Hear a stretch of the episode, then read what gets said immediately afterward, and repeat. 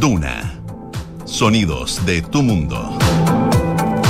¿Qué tal? ¿Cómo están? Muy buenas tardes. Dos con, con cinco minutos ya de este día jueves 11 de agosto. Hoy día nuestro querido, amado y admirado Gustavo Cerati habría cumplido 63 años. Y digo nuestro porque no solo lo admiramos mucho por su música, por su banda, por sus trabajos como solista, por sus proyectos como Colores Santos, o ese disco El Amor Amarillo que hizo con Cecilia Menábar, su mujer chilena, sino que Gustavo Cerati vivió un tiempo en Santiago y cada cierto tiempo nosotros volvemos a mostrar estas fotos que son alucinantes, que hemos subido recién al Instagram de Santiago Adicto, a ver si Lucho Cruces puede mostrarla. Yo creo que las han visto más de alguna vez, pero es que son tan lindas. Es Gustavo Cerati viajando en el metro de Santiago y yendo a hacer un paseo por Santiago en el año 94 para una sesión de fotos con el fotógrafo Javier Godoy y con el periodista Julio Oces.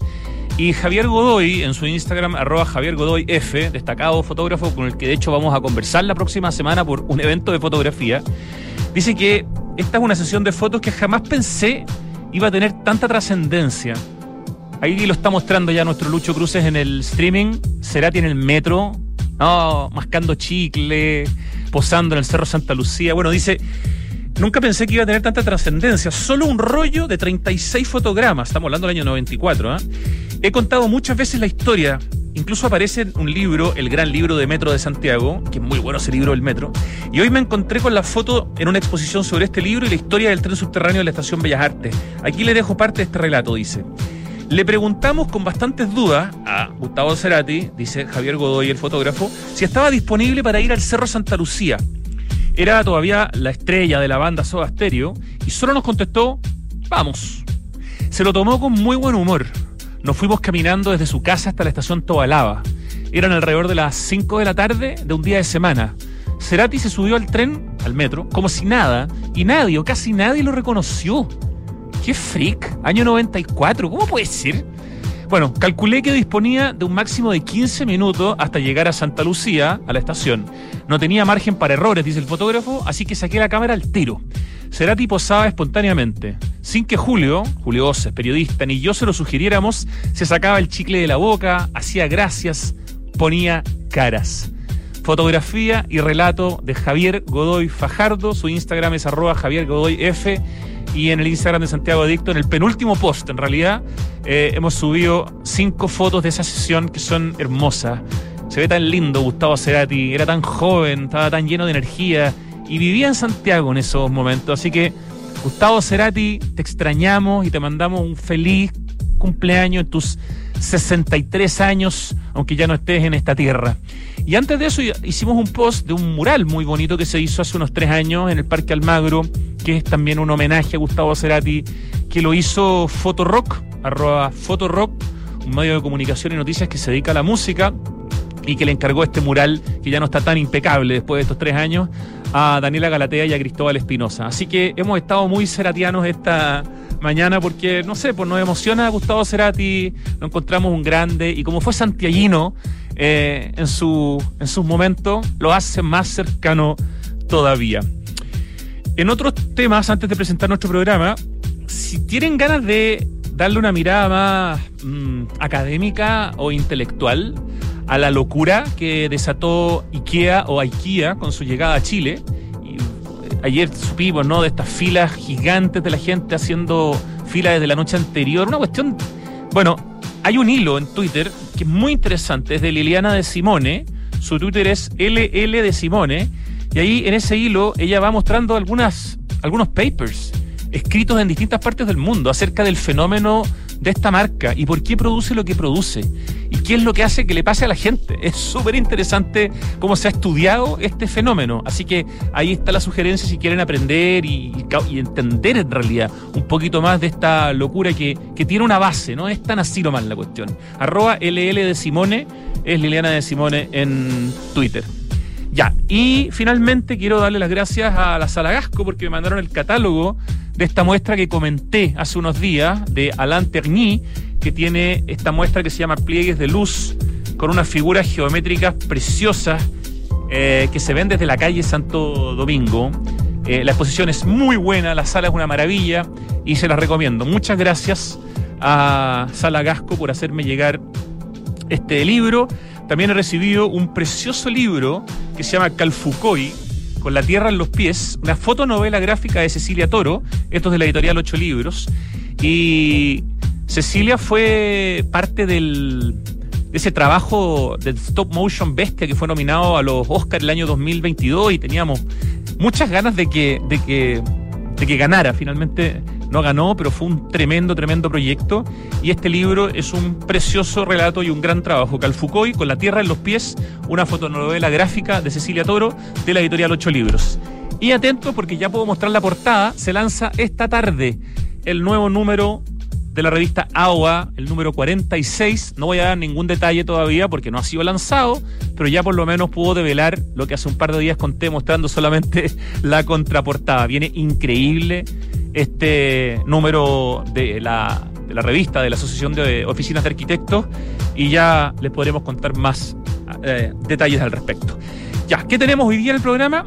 Vamos a partir conversando sobre los siete años de la Fundación Antena, una fundación que ha hecho una pega espectacular eh, con el objetivo de democratizar la cultura con un modelo de innovación súper potente, cuya, cuyo corazón, digo, es la formación de una comunidad de aportantes y amantes del arte. Vamos a conversar con uno de sus fundadores, Alfonso Díaz, que nos va a explicar con siete razones y con siete logros por qué estos siete años de antena son importantes, cómo han liderado una comunidad filantrópica que ha logrado cosas increíbles, cómo han ayudado a difundir la importancia de las artes y la cultura, cómo, han ampliado las fuentes de financiamiento para el desarrollo de las artes en Chile y mucho más. Y en la segunda parte del programa vamos a hablar sobre ciudades inteligentes, pero no así como en la teoría, sino que en lo particular, en el caso de la región metropolitana, por ejemplo, Orlando Meneses, que es el Head of B2G de NLX, nos va a contar que a los mil buses que ya eh, ha instalado, digamos, ha traído NLX a, a Chile y que están circulando por las calles, se va a sumar una cifra de, no les quiero decir, pero muchos buses que van a llegar ahora, buses que no solamente son eléctricos y no contaminan, son buses que tienen aire acondicionado, son buses que tienen cargador para los celulares. La experiencia de subirse una micro a un búho eléctrico es realmente eh, notable. O sea, de verdad, eso sí que compite con el auto. Hay que vivir la experiencia, pero tiene que ver también lo que vamos a conversar con cómo hacer que en un país donde la matriz es cada vez más renovable, lo importante sea que no solamente generemos, sino que usemos esa energía en transporte, en iluminación, en minería, en industria. Eso vamos y mucho más vamos a estar conversando con Orlando Meneses de NLX. Vamos a partir, por supuesto, homenajeando a Gustavo Cerati de su disco Amor Amarillo, ese disco que hizo con Cecilia Menábar cuando era su mujer y madre de sus hijos. Eh, ese disco que tiene tanto de chilenidad, ¿no? Escuchamos, te llevo para que me lleves.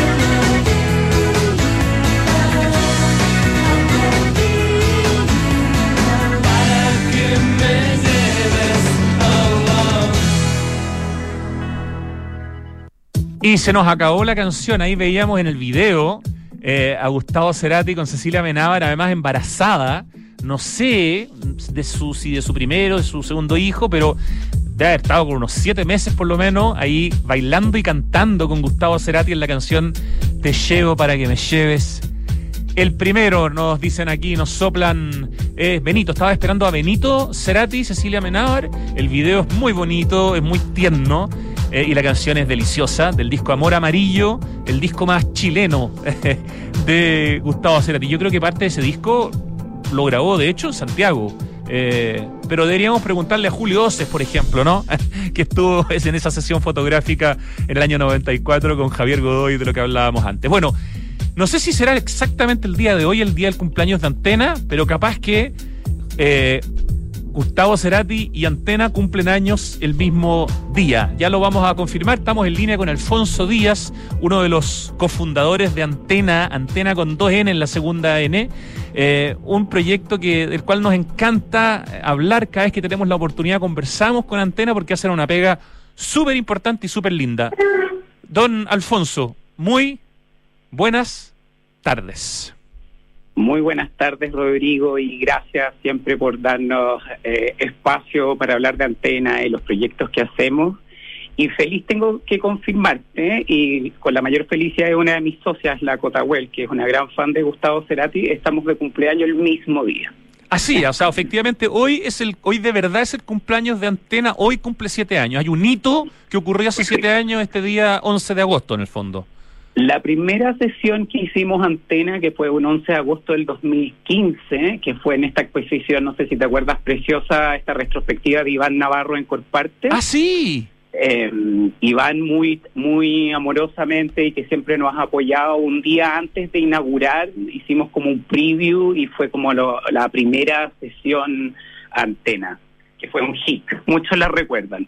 Qué grande, ahí en Corpartes, ¿no sé. En Corpartes. Sí, gran, gran, gran espacio que ha hecho, bueno, muestras realmente impactantes de algunos de los artistas más importantes del, del, mundo. Ya, así que hoy día de verdad estamos celebrando en Santiago de Dicto el cumpleaños de Antena, que cumple siete años acercando el arte y la cultura a las personas. Aprovechamos de saludar a tus socias, la Elisa Ibáñez y la Cota Well. Les mandamos un tremendo abrazo al equipo de, de Antena. Hoy día entre Antena, entre Onda, entre todos los proyectos de ustedes, ¿cuánta gente los está acompañando?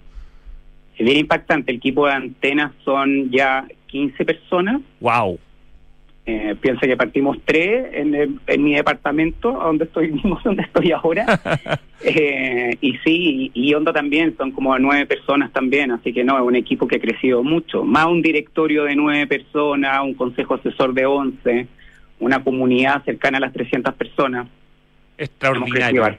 Bueno, Alfonso, déjame presentarte, además de ser uno de los fundadores de Antena, eres periodista, consultor en asuntos culturales y comunicación estratégica, más de 15 años de experiencia en el área, has trabajado en Imaginación Consultores, en el Museo de la Solidaridad, en la Feria Chaco, fuiste jefe de artes visuales en arquitectura y diseño de la Dirección de Asuntos Culturales del Ministerio de Relaciones Exteriores de Chile, desarrollando proyectos para América Latina, América, eh, América del Norte, Europa y Asia. Y entiendo que hace siete años ya te has dedicado full time a antena. Yo partiría eh, haciendo este esta idea que, que, tuvimos en alguna conversación de contando cuáles son los siete principales como logros que ha conseguido eh, Antena en estos siete años. Démosle siete razones a las personas que nos escuchan para entender por qué hay que celebrar con siete grandes velas a la Fundación Antena, pero antes de eso, hasta una síntesis de qué es Antena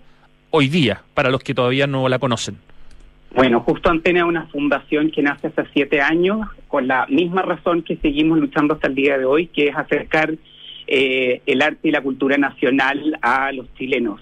Eh, entendiendo que aún existe una barrera enorme de la mayoría de la sociedad no tener acceso principalmente a nuestros creadores. Y eso obviamente genera un distanciamiento enorme con, con el país y, y, y, yo siento que muchos de los problemas hasta que vivimos hoy son problemas culturales al no conocer nuestras raíces. Entonces ahí, ahí está la razón, la verdad, por la que todos los días a través de nuestros canales, de la comunidad y los proyectos, acercamos el arte chileno teniendo tan buenos artistas de este país. Me hace tanto sentido escucharte cuando uno habla con los viejos sabios, los sabios de la tribu, no sé, Federico Asler, Pancho Casitúa, especialmente que lo repite siempre, te dice, viejo, sin la cultura estamos fregados, lo que necesitamos en este país para unirnos, para romper las fracturas, para, para crecer, es cultura. Y te lo dicen con una, con una seguridad de alguien que lleva 50 años martillando una piedra y otro que lleva 60 años trabajando, no sé, en el hormigón y el plumavit. Y esos son solo algunos ejemplos con, que uno dice, chuta, acá lo que te están diciendo no, no, es, no es decorativo, eh, Alfonso. 100%. Y tuve el privilegio previo a Antena y trabajar en la Cancillería, que me tocó principalmente a, apoyar iniciativas chilenas en los principales eventos del mundo y ver todas estas todas estas grandes potencias y también en, en, Latinoamérica, porque no podemos no hablar de potencias culturales, lo que es Colombia, Argentina, Brasil. Eh, donde te das cuenta que es súper importante el rol que ha ocupado la cultura, porque no sé, en Chile, al igual que el fútbol que une, y al igual que un Alexis Sánchez, si estuviéramos mucho más arraigados en nuestra cultura, también nos podrían unir películas, exposiciones, creadores, poetas, eh, teniendo tanto. Teniendo tanto, ese es un súper buen punto. Bueno, vamos al, ya, vamos al primer logro eh, de estos siete años de antena. ¿Cómo lo definirías tú este número uno?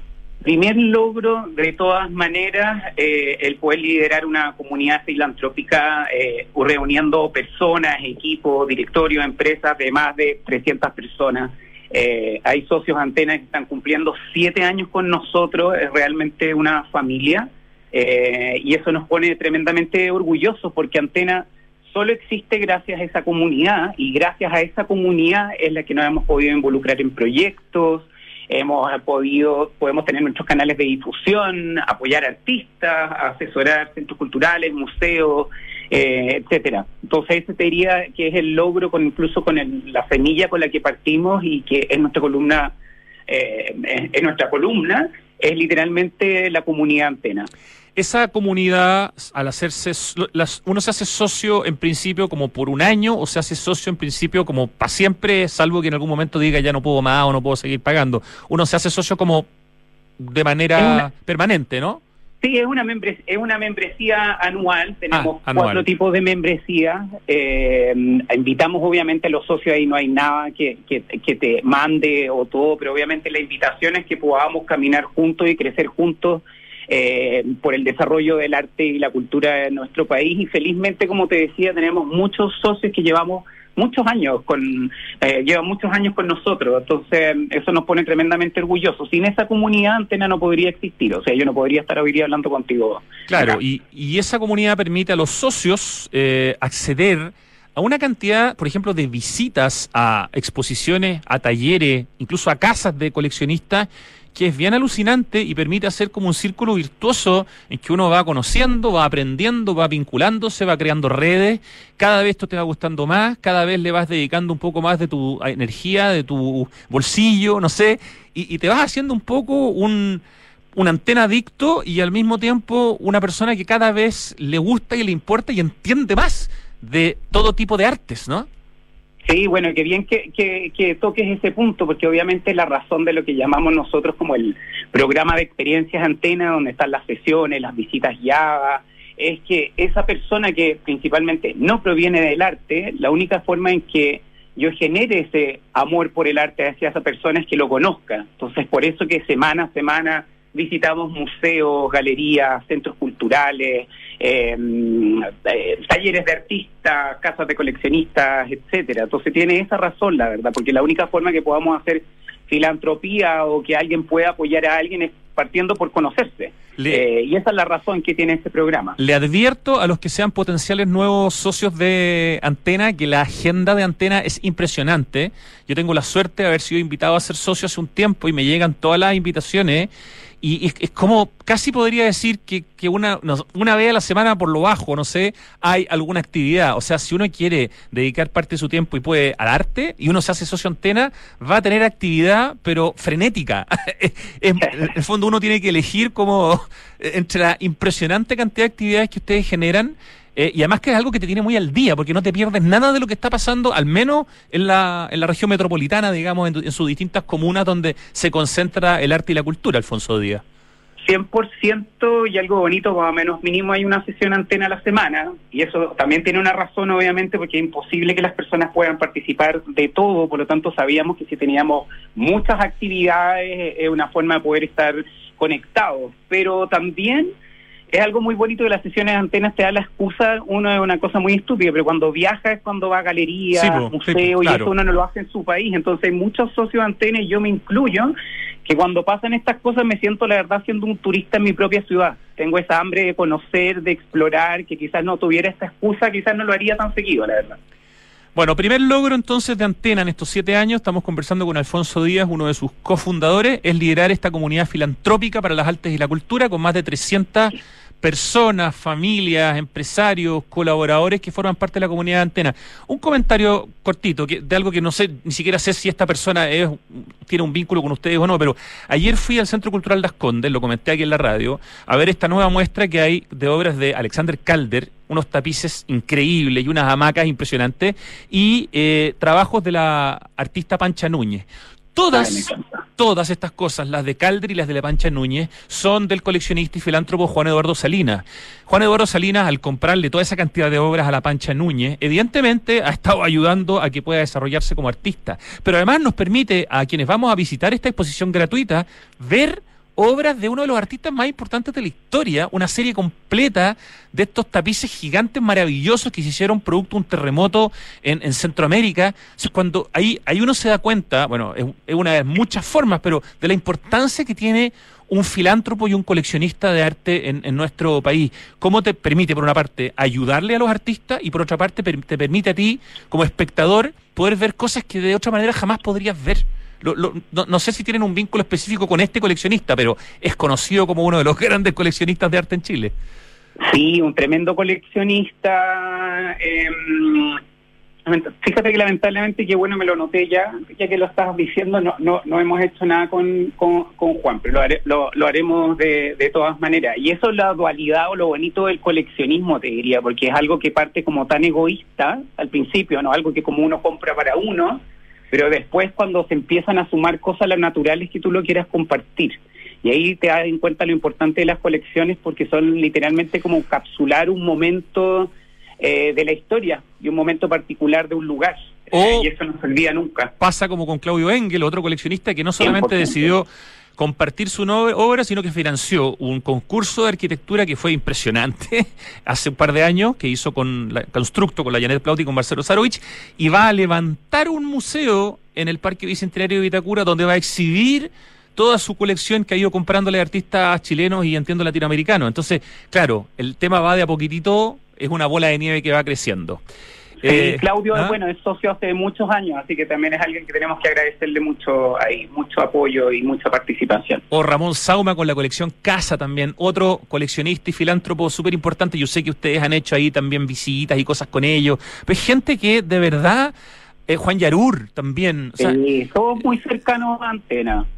Ramón está parte de nuestro directorio, socio Antena hace muchos años. Imagínate con, con, con, fama, también hemos hecho muchas cosas, con Juan nos conocemos hace mucho tiempo, así que sí, una, una bonita red de amigos también. Un homenaje aquí a todos estos estas personas que podrían haber usado esta plata para otras cosas y, y la han usado justamente para eh, porque les interesa el arte, para ayudar además, y esa es la labor filantrópica, a los artistas chilenos. Vamos al segundo logro realizado por la comunidad antena en estos siete años. ¿Cómo lo definirías? Un logro bien impactante es que hemos, a través de... Eh, a través de proyectos, eh, bueno, toda, toda con la consecuencia de las sesiones antena, que cuando un socio va a visitar una galería y todo, también se venden muchas obras y todo. En estos siete años hemos podido movilizar más de tres mil millones de pesos hacia el mundo del arte.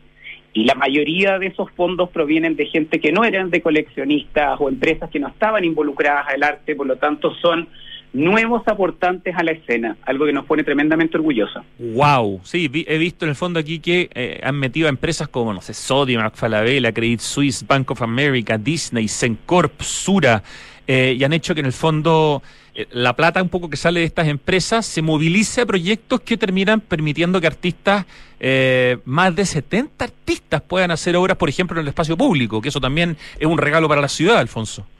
100%, se nos pone muy, muy, muy, muy, muy orgullosos también del que en estos siete años, junto con construir una comunidad de personas, también hemos podido construir una comunidad de empresas que hoy día son activos aportantes a la, a la escena cultural. Buenísimo. A todo esto el Instagram de ustedes es arroba antena.org. Exacto. Para que los sigan. Exacto, es una muy buena agenda de, de, arte chileno y, y de acceso a conocer nuestros creadores. Vamos con otro hito de estos siete años de Antena. Estamos celebrando hoy el cumpleaños de Antena, el mismo día que está de cumpleaños Gustavo Cerati, a quien ya homenajeamos. Estamos conversando con uno de sus cofundadores, Alfonso Díaz, eh, y estamos hablando justamente de siete logros realizados por la comunidad Antena en estos siete años. ¿Qué otro logro quieres destacar? Otro logro, bueno, y gracias obviamente a esa comunidad, es que Antena, como tal como dijiste tú, su Instagram, y bueno, tienes otras, tiene distintos canales de comunicación en los cuales todos los días se difunde sobre artistas chilenos, creadores y la importancia de la cultura. Y entre Antena Org y Onda Cultura tenemos más de 100.000 seguidores, donde estamos difundiendo lo más destacado de nuestra agenda cultural. Onda Cultura, buen punto, porque si bien es como un proyecto paralelo de ustedes, claro, son ustedes. Ah, Onda Cultura ya tiene 81 mil seguidores, increíble como el hijo pasó al padre en este caso. o a la madre, perdón, por favor.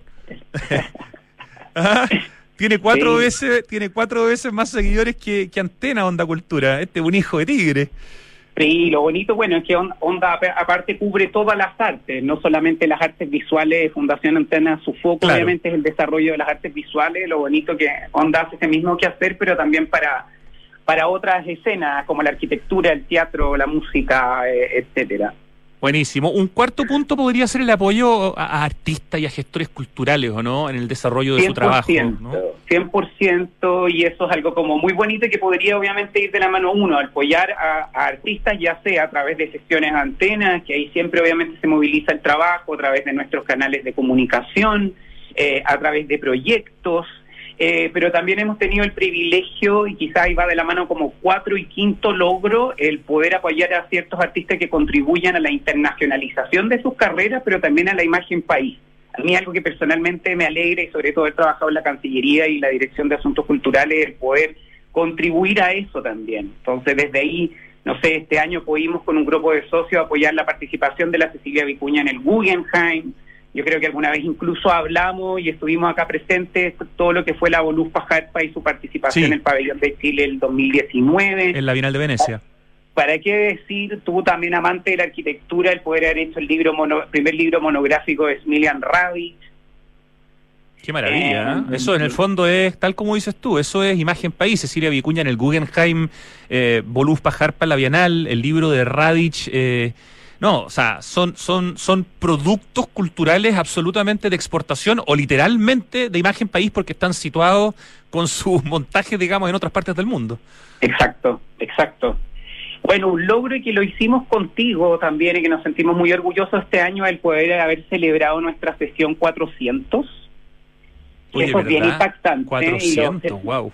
Lo celebramos en una mayor, mayor, maravillosa conversación con un grande que es Pancho Casitúa y a ti que te agradecemos mucho que hayas aceptado nuestra invitación. Un honor entrevistar a Pancho Casitúa para esa celebración de antena. Gracias por la invitación a todo esto.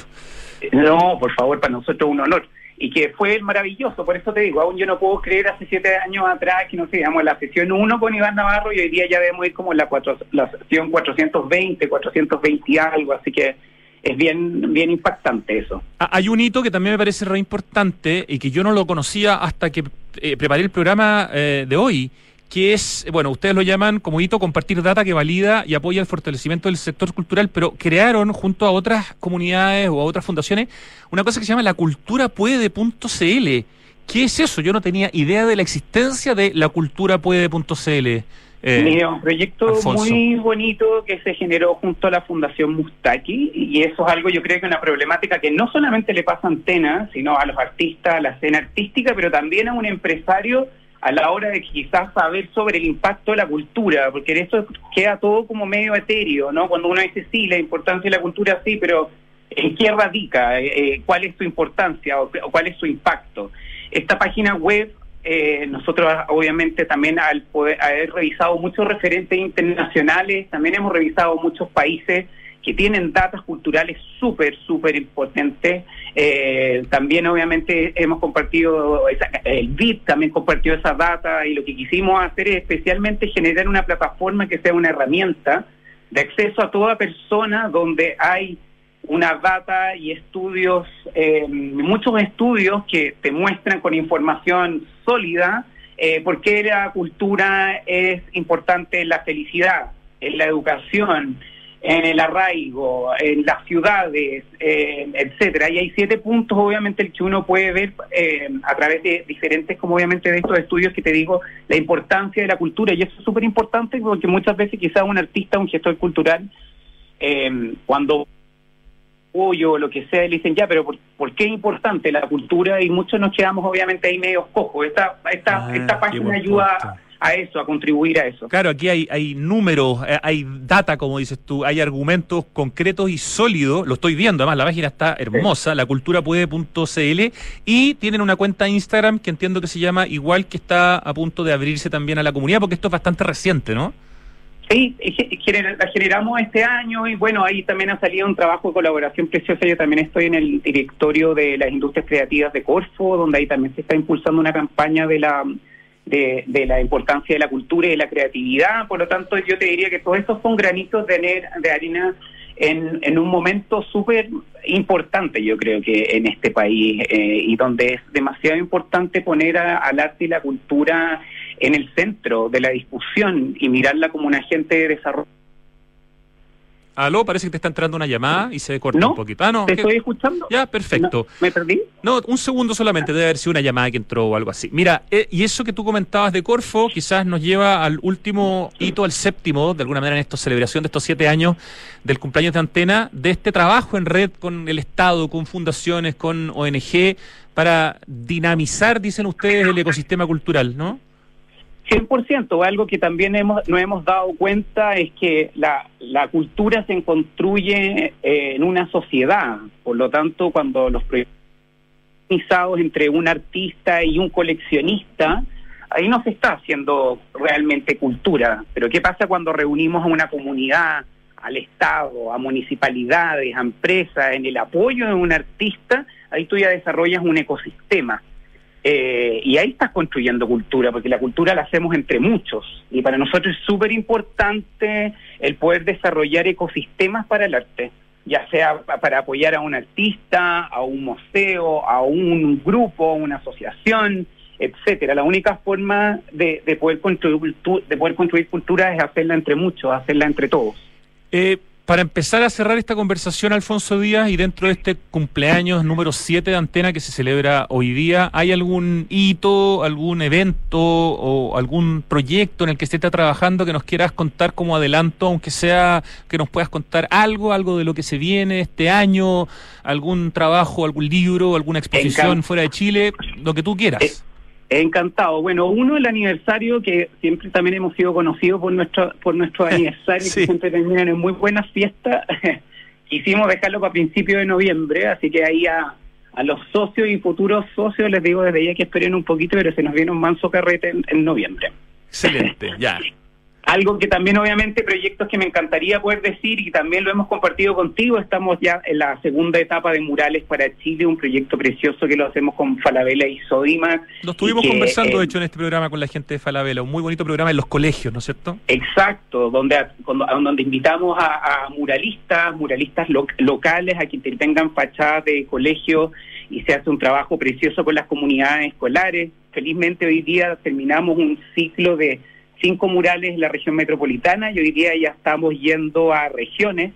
Eh, ahora estamos haciendo un, vamos a hacer un mural en Calama, se vienen murales en el sur y eso es algo que nos tiene muy, muy, muy contentos. Otra chochera de antena es el premio PAM, que ahora estamos en su en plena convocatoria del premio PAM, la tercera versión. El premio PAM es un premio enfocado a artistas visuales mayores de 60 años, mujeres, eh, y nos encontrábamos que era súper importante desarrollar este, este premio. ¿PAM como premio Artistas Mujeres? PAM. artistas mujeres. Ya. Y, y, eso es algo súper importante porque la brecha de género de, las mujeres no solamente pasa en la empresa, en la política, eh, en el deporte, sino también obviamente que ha pasado en el arte. Y darte ahí un dato, no sé, de todos los premios nacionales que se han dado, que yo creo que ya como 40 años, solo se le han dado a seis mujeres en toda su historia. Y eso no es que no tengamos tremendas artistas visuales o no tienen talento, es que simplemente no, no se les ha dado la, visibilidad y el espacio. Y este premio busca contribuir a reparar eso, a como reconstruir una historia y hemos tenido una respuesta preciosa. Eh, el año pasado fue una muy, muy, muy buena versión y este año también está yendo súper bien, así que aprovecho acá todas las artistas visuales mayores de 60 o a las hijas de artistas, a los nietos y nietas de artistas que inviten a esta artista que postulen a premio PAM.cl. Tiene un premio bastante bueno que la ganadora gana 5 millones de pesos, hay dos menciones honrosas de un millón y medio y un voto al público por dos millones.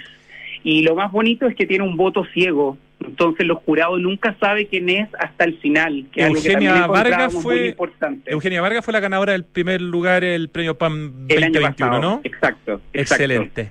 Alfonso Díaz, felicitaciones para ti, para tus socios, para tu equipo, por los siete años de antena, hacer una pega tremendamente importante. Así que, que, sean siete años más por lo menos y que siga creciendo antena, porque si ustedes crecen, eh, crece algo que también es muy importante, que en algún momento lo, lo leí en alguna declaración de ustedes. Debemos instalar la cultura como eje estratégico del desarrollo del país. Y esa misión que ustedes han tomado nos parece tremendamente importante. Así que felicitaciones, éxito y un gran, gran abrazo. Muchas gracias, Rodrigo, y dejar invitado a toda la gente que quiera involucrarse en esta comunidad y apoyar el arte y la cultura que se metan antena. Lo van a pasar muy bien. Alfonso Díaz, un abrazo. Gracias por el apoyo, querido. Un abrazo. Chao.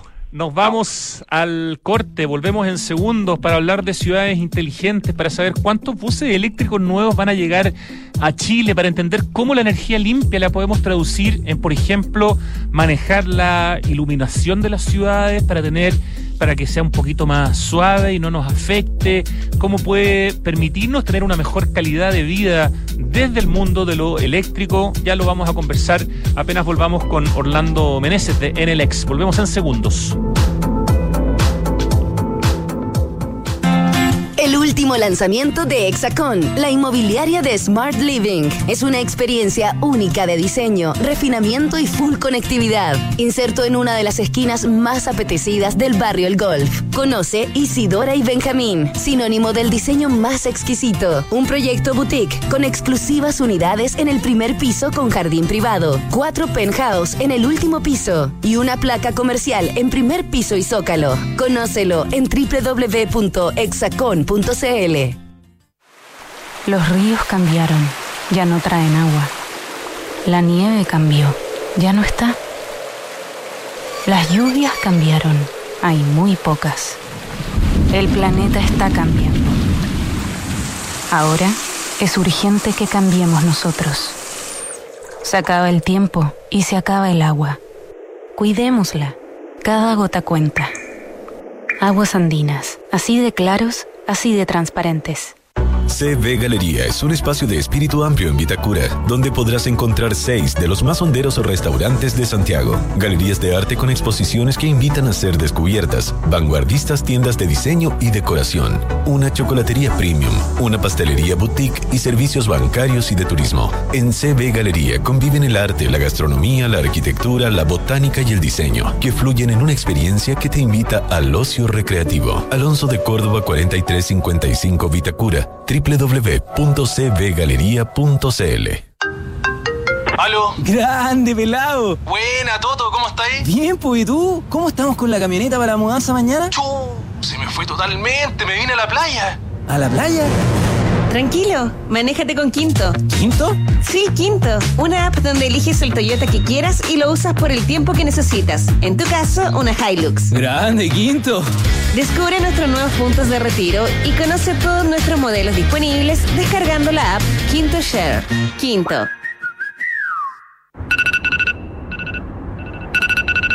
No esperemos que se nos acabe el tiempo para hacer algo por el medio ambiente, la sociedad y el futuro. El momento de actuar es hoy. Por eso, en Grupo Security estamos trabajando para seguir contribuyendo en el desarrollo de un mundo más sostenible, mejorando nuestro desempeño en los factores ambiental, social y de gobierno corporativo. ¿Y tú, qué huella quieres dejar? Conoce más sobre las iniciativas de sostenibilidad de Grupo Security y sus empresas en security.cl. Huella Security, compromiso sostenible. En la fibra que quiere tu vecino. Permiso vecino. En la fibra que quiere tu vecina. Permiso vecino. En la fibra que quiere tu conserje. Permiso amigo. En la fibra que todos quieren tener. Entel Fibra Wi-Fi Total. Velocidad que llega a todos lados. Disfrútala con 400 megas simétricos. Desde 12.990 pesos por mes. Entel, contigo en todas. Estamos de vuelta, 2 de la tarde con 46 minutos de este día jueves y estamos en línea con Orlando Meneses, que lidera una de las áreas muy importantes que tiene en el ex. Muy buenas tardes, Orlando. Hola, buenas tardes, Rodrigo y a todos. Hola, Orlando. ¿Por qué no eh, aprovechamos de recordarle a la gente que nos escucha qué es Enelex dentro de lo que es Enel y cuál es esta división de B2G o B2G o en el fondo el que tú lideras más traducida y más amigable para el, para el, en, en español. Sí, sí, no, no, haciendo la bajada, claro, como, como todos conocen bien, del grupo Enel tiene una parte que se llama generación, que en el generación, antiguamente Endesa, eh, y, y, en Santiago en el distribución, antiguamente Chilectra, ¿vale? Esas son dos líneas. Perfecto. Pero efectivamente hay una hay una línea de, de todo lo que son proyectos y servicios asociados a la electricidad, que es en el ex, digamos, que no es ni lo uno, ni, ni generación ni distribución, sino que son todos estos proyectos de eficiencia energética y sostenibilidad asociados a la energía.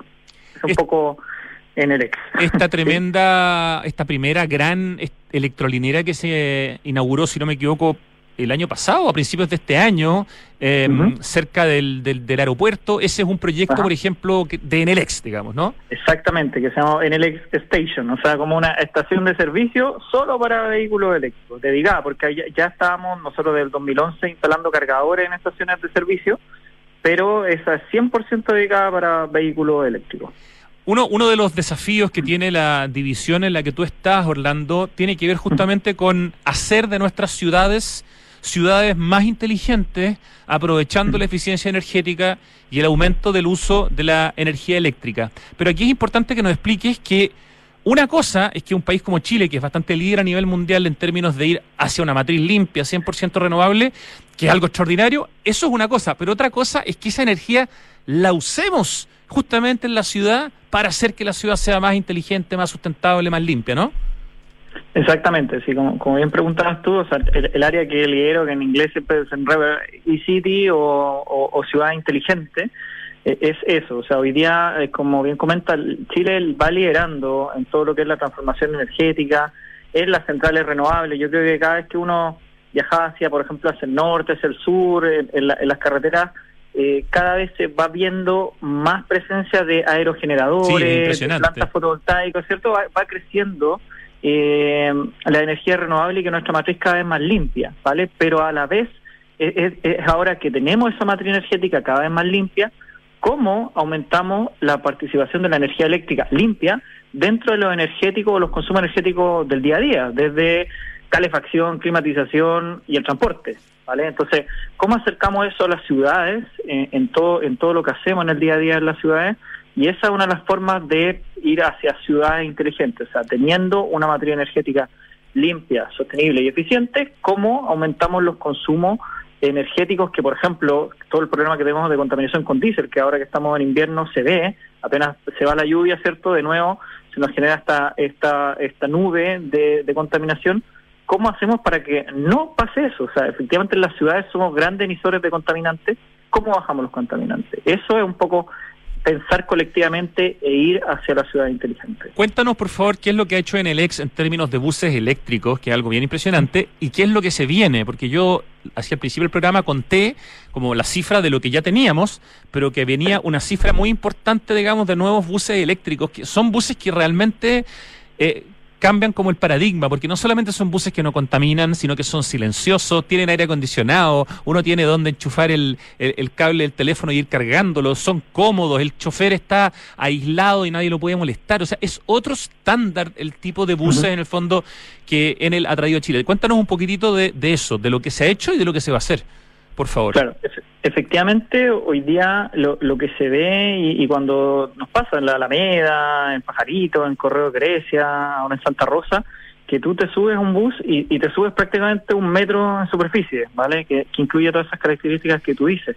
Pero eso no es trivial, o sea, uno, claro, lo ve y lo, disfruta, pero no, no fue un día para otro. Nosotros Perdón, un metro tipo línea 3 o línea 6, o sea, de los más nuevos. Esa es la experiencia. Más, más nuevos, sí, esa es la experiencia. Una experiencia muy buena que, que básicamente sorprendió a todos los usuarios. Yo soy usuario eh, sobre todo de metro y también de algunos buses de conexión. Entonces, eh, eh, de un día para otro, ya aparece este bus y, y, te, y te busca en una esquina.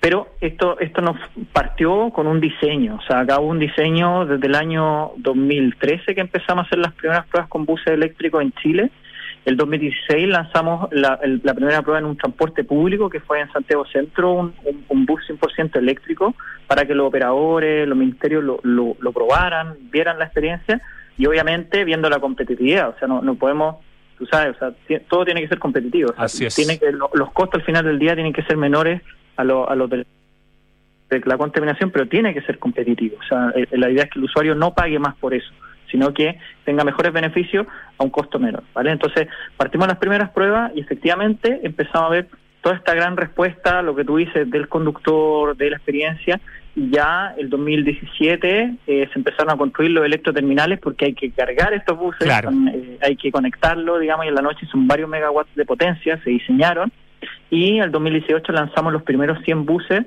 rodando en Santiago, como bien tú dices, hoy día tenemos 800 buses rodando en Santiago y a fin de año tendremos los que vienen en camino de la última licitación. Repite el número porque justo hubo una interrupción y no se escuchó el número. ah, vale, disculpa, no. hoy, o sea, hoy día tenemos 800 rodando y vamos a terminar con 2.000 a fin de año. 2.000 buses. ya éramos la ciudad del mundo después de China con más buses eléctricos, con 800. Exacto. Ahora vamos a tener 2.000. Sí, viene de cerca Bogotá, que también viene con 600, creo que está implementando, pero claro, cuando ellos tengan implementado eso, nosotros vamos a saltar a 2000 y en este momento estamos en proceso no solo de, de, los chequeos China, en general la mayoría vienen desde China, sino que también las construcciones de electroterminales acá en Chile. Estos 2000, perdona Orlando Meneses, eh, ¿estos 2000 van a ser en la región metropolitana o hay alguna parte que se va a regiones?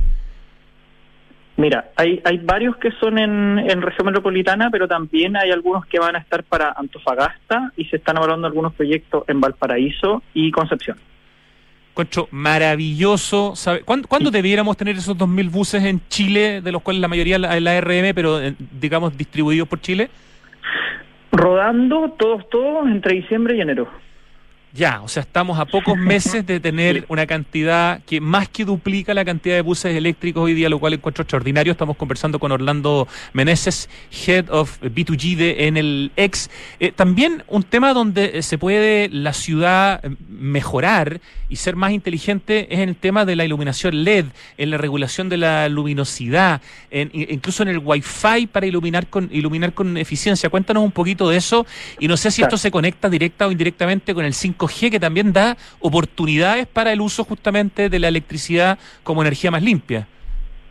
Sí, exactamente. Cuando, cuando nosotros, em, eh, tú empiezas a ver a las personas que somos ya, que buscamos una mejor calidad de servicio y fue como, y, detectamos esto en los buses, o sea, como, como bien comentabas tú, eh, en un inicio lo empezamos a probar y dijimos, oye, podríamos agregarle y de verdad no sube nada el costo, ¿por qué no aire acondicionado? Si el metro ya está incorporando aire acondicionado, ¿por qué los buses no, no tendría aire acondicionado? Entonces, agregamos el aire acondicionado y empezamos a ver que las personas valoraban mucho un USB, un simple conector USB, porque en la recarga del viaje le falta cierta energía y, agregar USB, y ahí después ya vino el patatazo de decir, oye, pongámosle también Wi-Fi, los buses tienen Wi-Fi. Entonces empezamos a ver todas esas características asociadas a tener esta ciudad amigable y, y un poco todo lo que todo lo que son zonas compartidas como un transporte público eh, hacerlo mejor para las personas y, los usuarios lo, empezaron a valorar bastante en calidad de vida. También en el sector del alumbrado público nos dimos cuenta exactamente de lo mismo, haciendo la eficiencia energética asociada con luminarias LED conectadas a sistemas de gestión de energía que eh, bajan cierto, cierta luminosidad en cierto horario, o los paraderos subíamos luminosidad con a veces una cámara de seguridad que también ayuda, incluso el Wi-Fi y un USB, que también muchas veces te salva. Eh, todas esas cosas, pensando como ciudadano, te empiezan eh, digamos, a promover el uso de estos espacios, a cuidar el espacio y a valorar también el espacio público como un, entorno de integración y de uso eficiente de tecnología. Me, me acuerdo, Orlando, hace poco también, en el verano, en la Florida, se inauguró en el fondo todo un tema en un parque en la Florida donde eh, había justamente un aumento de seguridad, temas de luminosidad, no sé, un montón de cosas que tenían que ver con, con NLX. Exactamente, sí. Ahí estuvimos nosotros con una que se llamó la Plaza Inteligente, con el alcalde de la Florida. Y en esta plaza inteligente, como te digo, además de estas luminarias de, mejor calidad, sino que también tú tienes cámara de seguridad, tienes iluminación de Wi-Fi en ciertos puntos donde crea hay Wi-Fi, por ejemplo en paradero, aumentar la, los looks, pero también puedes tener mediciones en línea. La gente puede decir, oye, no sé, hoy día hay, hay aumento de contaminación en Santiago y tú puedes ver en línea en tu plaza sí cómo están los indicadores, porque puede ser que en tu plaza no esté eh, con un, CO2 recargado y puedas eh, hacer deporte o pasear con tus niños tranquilamente en la plaza. Entonces ya empezamos a hacer ese uso inteligente de tecnología asociada a la mejor calidad de vida. Qué maravilla. ¿En qué, otras áreas de la ciudad podemos dimensionar donde esta energía limpia que Chile está liderando en el tema a nivel mundial podemos aplicar? Hemos hablado en el fondo de los buses que son fundamentales porque es el transporte público, eh, hemos hablado del tema de la iluminación. Eh, ¿en, qué otras áreas? No sé, ¿en qué no estoy pensando y que te debería preguntar? sí, no, hay otras áreas, por ejemplo, que estamos ahora incorporando en la salud con el hospital Ezequiel González Cortés y también con un hospital militar, que son hospitales públicos, eh, en los cuales tú te das cuenta que cuando va uno al hospital y la arquitectura es muy fría, es una arquitectura que prácticamente no hay verde, por ejemplo, entonces en, invierno eh, sufre mucho del delta térmico, digamos, del frío, y en verano mucho de la, de la reflexión del sol y hay zonas que que aumenta mucho el calor, con lo cual tienen que ocupar mucho aire acondicionado. Estamos trabajando con el gobierno regional en la incorporación de lo que se llama techos verdes o fachadas verdes, ¿las has visto en algunos ah, sí, qué bueno, Eso te ayuda a disminuir los consumos energéticos, a ser amigable también lo que es un hospital, lo que implica a veces lo, lo, fuerte que es estar en un hospital para distintas situaciones, hacer más, más amigable ese hospital y además energéticamente, digamos, eficiente. Y ese, ese tipo de cosas eh, también son formas de integrar la ciudad en este, en este consumo inteligente de la energía eléctrica que ya, como te expliqué al principio, cada vez más limpia. Lo encuentro espectacular y, la manera en que lo conversamos hace que sea mucho más fácil entender el concepto de ciudad inteligente, que cuando uno lo nombra así nomás, uno dice, ¿qué, qué, es esto de ciudad inteligente? Pero en realidad estos son pequeños y grandes ejemplos de una ciudad justamente cada vez más inteligente. O sea, y como me decías tú en una conversación que tuvimos previamente, los grandes consumidores energéticos son justamente las ciudades, ¿no? Y ahí está como el gran desafío. Exactamente, sí. Nosotros hoy día el, consumo de las ciudades en calefacción, en climatización, en transporte de petróleo son gigantes y, se ven en esa nube que se genera cada vez después de la lluvia, que se genera en poca hora. Entonces, tenemos que cuidar nuestras ciudades, queremos ver la cordillera harto rato después de que llueva, no, sí, pues demasiado linda. Entonces tenemos que pensar como ciudadanos y este este incentivo a mejorar el transporte público, o sea, a dejar el auto en casa y, y, un poco ir colaborativamente a un bus, pero a cada vez que ese bus sea de calidad y tú digas, oye, me subo, pago este bus que es de calidad, mira mira lo limpio que está, mira cómo atiende, no sé, no contamina, puedo cargar mi teléfono. Que compita con el auto, en el fondo. Exactamente. Entonces uno dice, bueno, me voy leyendo un libro tranquilamente arriba del bus. Y eso, y eso está entre todos, o sea, todos colaborativamente tenemos que ser partícipes de esta ciudad inteligente. Un bus eléctrico que está hecho hoy día para cómodamente llevar 45 50 personas ocupa el mismo espacio que tres autos donde puede ir una sola persona manejando, o sea, 50 contra 3. Si logramos los incentivos para que la gente se suba a los buses eléctricos, pucha que va a ganar la ciudad, ¿no? Exactamente, y nosotros, un, proyecto bien icónico que tenemos hoy día operativo es en el Correo Grecia. Si tú vas al Correo Grecia en las mañanas o en las tardes, en horas peak, en hora punta, vas va hacia allá y, y, te, das cuenta que la gente está en los autos, la orilla está parada y el corredor los buses es un metro en superficie, pasan rápido, la gente arriba llega calefacción o climatización, eh, no contamina, o sea, ahí te das cuenta cómo se pueden hacer las cosas bien colaborativamente. Extraordinario. Orlando Meneses de NLX, muchísimas gracias por esta clase eh, y por esta conversación tan, tan pedagógica y tan amena. Muchas gracias, Orlando. Un abrazo. Son las 3 de la tarde. Eh, contigo empezamos a cerrar el programa, así que gracias por todo lo que nos contaste. Gracias a ustedes. Hasta luego. Chao, Orlando. Vamos al acertijo musical. A ver, a ver, a ver. Por el momento no tengo idea. ¿eh? Oye, un conjunto de experiencias y sabores por descubrir te esperan en SOG o SOG o Santiago Open Gourmet, capital de los sabores. Disfruta tu visita con un, ojo, 40% de descuento los jueves de agosto en el total de tu cuenta en los restaurantes Indian Box y el Bodegón de Lima pagando con tu CMR o con tu tarjeta de débito del Banco Falabella. Te están esperando en Santiago Open Gourmet, un lugar maravillosamente bien pensado para disfrutar la gastronomía y que sea realmente una experiencia. ¿Dónde está? En Open Kennedy, ahí mismo donde abrió recién la tienda IKEA o IKEA. Todo pasando en Open Kennedy. Oye, en la fibra que todos quieren tener, Entel fibra Wi-Fi total, velocidad que llega a todos lados. Disfrútala con 400 megas simétricos desde 12.990 pesos por mes. Entel, contigo en todas. Y les tengo una muy buena noticia. Quinto Share, la APP, la aplicación en la que puedes elegir el Toyota que quieras para usarlo por el tiempo que necesites. Unas horas, un día, un fin de semana. Oye, descubre todos los puntos de retiro y conoce todos los modelos híbridos descargando Quinto Share, una aplicación que demuestra que hoy día Toyota es una compañía de movilidad. Ya no es una empresa de autos. Lo que te ofrece es moverte de distintas formas y Quinto Share es una notable innovación. Ir en bicicleta al trabajo, conocer al vecino reciclando, recibir a tus amigos con una vista inmejorable de la ciudad, es vivir conectado a tu barrio. Conoce Casa Bustamante de Hexacón, la inmobiliaria del Smart Living. Oye, no tengo idea lo que está sonando, voy a sacar un cero idea. A todos nos gusta tener el auto reluciente, siempre limpio, pero con la mega sequía que estamos viviendo en Chile, debemos priorizar el uso del agua para lo esencial. Por eso, si necesitas lavar tu auto, te recomendamos que uses un balde y no la manguera corriendo. Tomemos conciencia de que el clima en el mundo cambió y ahora es urgente que cambiemos nosotros. Cuidemos el agua, cada gota, cada esfuerzo cuenta. Aguas andinas. Y no esperemos a que sea demasiado tarde. El momento de actuar es ahora. Por eso, Grupo Security y sus empresas están trabajando para seguir contribuyendo a un mundo más sostenible. ¿Y tú ya sabes qué huella quieres dejar? Huella Security. Compromiso sostenible.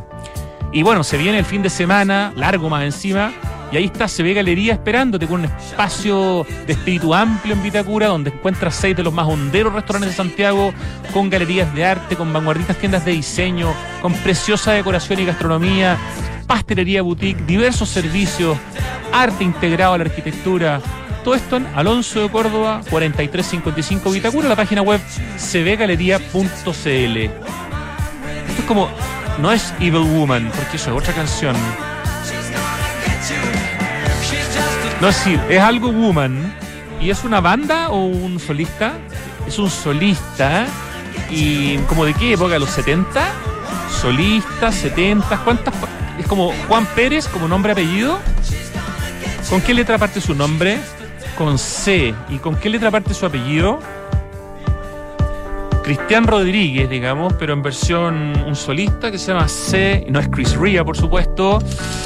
Um, la segunda letra de la primera la segunda letra de la primera palabra Cl Cl Cliff Richards. Estamos salvando por lo menos a ver si peleamos el 4. Cliff Richards está difícil, conozco muy poco a Cliff Richards. Y la canción se llama Algo Woman. ¿Cuánto se llama la canción Richie? No sé. Ah, era, era casi Evil Woman, pero Devil Woman. Mujer diabólica. Bueno, hicimos lo que podemos, eh, lo que pudimos. ¿Qué nota, Ricardo? Un cuatrito. Salvamos. Cliff Richards. Devil Woman. Termina Santiago Adicto 3,5 minutos. Le agradezco a todos los que hacen posible este programa y a los que los escuchan, por supuesto. Un abrazo. Hasta mañana. Ahora viene Tardes Duna.